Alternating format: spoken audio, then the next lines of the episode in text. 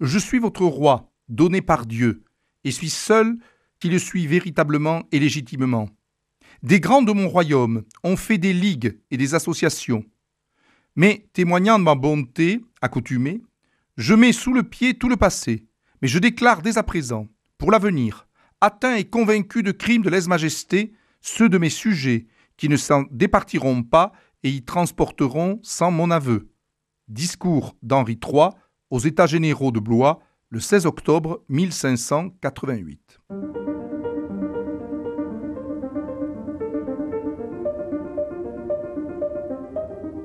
Les fenêtres de l'histoire avec Philippe Foreau.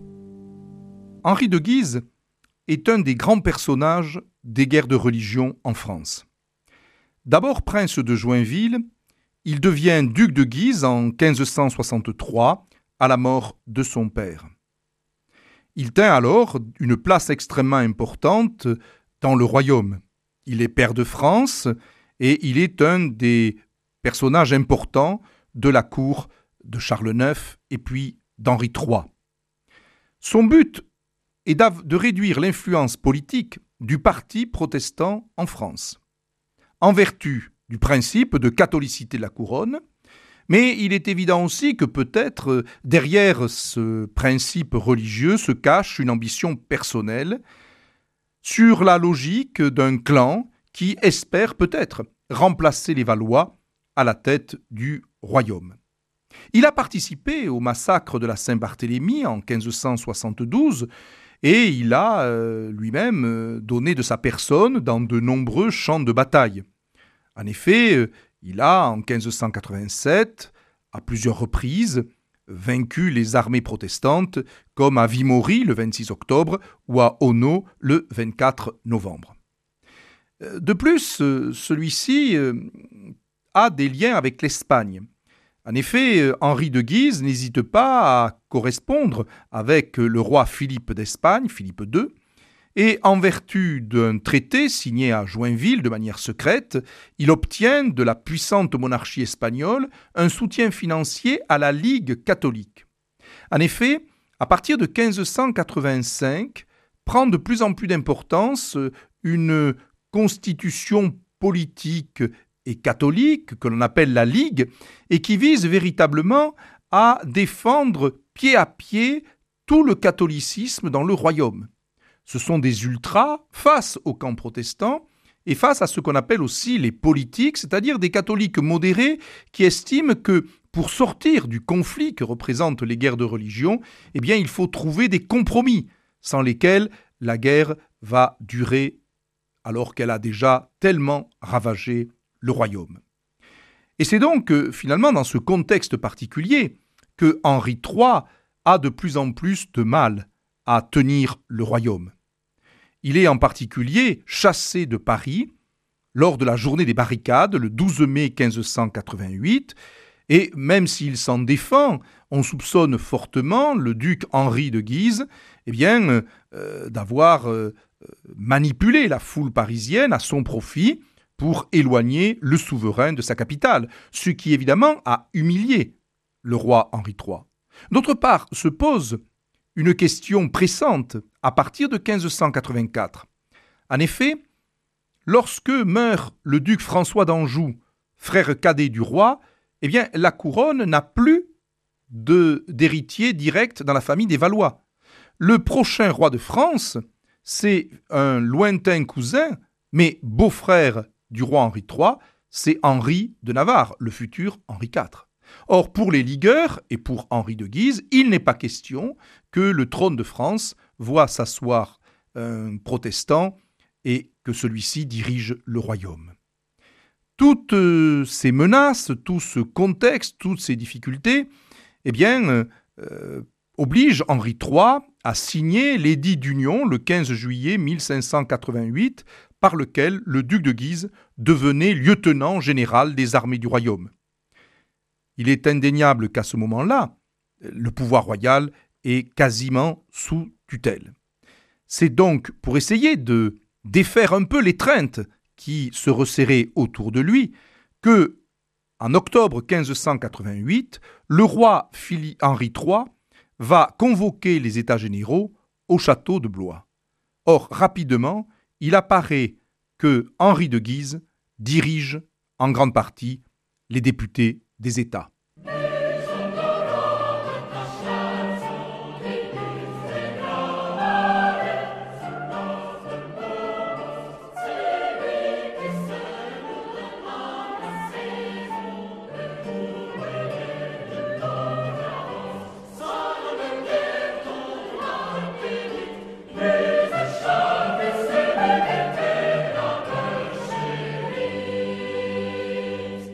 Face à cette situation, le roi va prendre une décision forte, un véritable coup d'état de majesté. Le 23 décembre 1588, il va convoquer le duc Henri de Guise. Celui-ci a sans doute cru d'ailleurs que le roi allait euh, le nommer connétable du royaume. Le duc est donc arrivé dans le cabinet vieux du château, voisin de la salle du conseil du château de Blois. Et alors que le duc passe dans la chambre du roi pour se rendre à ce cabinet, il tombe dans un guet-apens. Huit membres des 45, c'est-à-dire une garde rapprochée du roi, l'attendent. Il se rue sur lui et commence à le transpercer à coups de dague et d'épée. Le duc parvient à se défendre quelque peu, à riposter, il blesse même quatre de ses adversaires, mais il s'effondre, percé d'une trentaine de coups d'épée et de dague. Il est achevé par le sieur de Loignac, qui lui enfonce son épée dans les reins. Le frère du duc, le cardinal Louis de Guise, qui a entendu des appels de détresse, se précipite dans les appartements du roi, mais il est aussitôt arrêté et il sera lui-même exécuté. Le corps du duc est confié au grand prévôt de France, M. de Richelieu, qui, par commandement du roi, va dépecer le corps du défunt. En effet, il ne faut qu'il ne reste rien d'Henri de Guise pour que ses partisans n'aient pas des lieux où ils puissent carrément euh, venir honorer les reliques du duc. Donc on dépaisse le corps, on le brûle à la chaux vive, et ensuite les cendres sont dispersées dans la Loire. Le même jour, sont arrêtés la mère du duc, Anne, et son fils Charles. Le cardinal donc lui-même sera exécuté, brûlé et les cendres jetées également dans la Loire le lendemain. Il est évident que cet assassinat va euh, extraordinairement marquer la fin du règne d'Henri III. Henri III a eu le sentiment qu'en éliminant Henri de Guise, il pouvait ainsi recouvrir pleinement l'autorité royale. Et il est vrai que si l'on se met à la place du souverain, la puissance de la Ligue, dirigée par les Guises, et la puissance de la famille des Guises, avaient de quoi humilier et rabaisser euh, le roi de France. Et donc, euh, son élimination physique était une manière de couper court aux ambitions de cette ambitieuse famille de Lorraine qu'étaient les Guises. Mais par contre, il est évident que dans l'opinion des ultra-catholiques, la mort du duc de Guise est considérée comme un acte de l'antéchrist. Euh, Henri III ne mérite pas de euh, continuer à régner sur le royaume, surtout qu'il s'est désormais rapproché d'Henri de Navarre, qui est désormais, nous l'avons expliqué il y a peu de temps, euh, il avait désormais donc droit à la couronne, mais il était resté protestant. Et donc, aux yeux de ces ultra-catholiques, cela ne pouvait pas exister il ne pouvait pas y avoir de roi protestant. Et donc Henri III, s'appuyant sur Henri de Navarre, était devenu l'antéchrist. Et il y a véritablement toute une série de euh, libelles qui appellent à la vengeance, qui appellent à déconsidérer le roi Henri, qui n'est plus le vrai roi de France.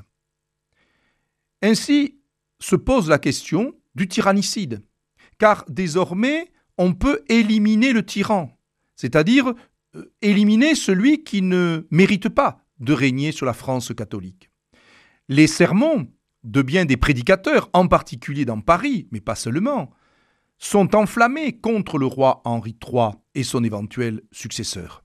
Alors que finalement, euh, du côté des catholiques, on va eh bien, euh, publier des livres favorable au duc de Guise. On va même, euh, dans la chapelle du collège des Jésuites II, eh bien, euh, faire un monument funéraire à Henri de Lorraine.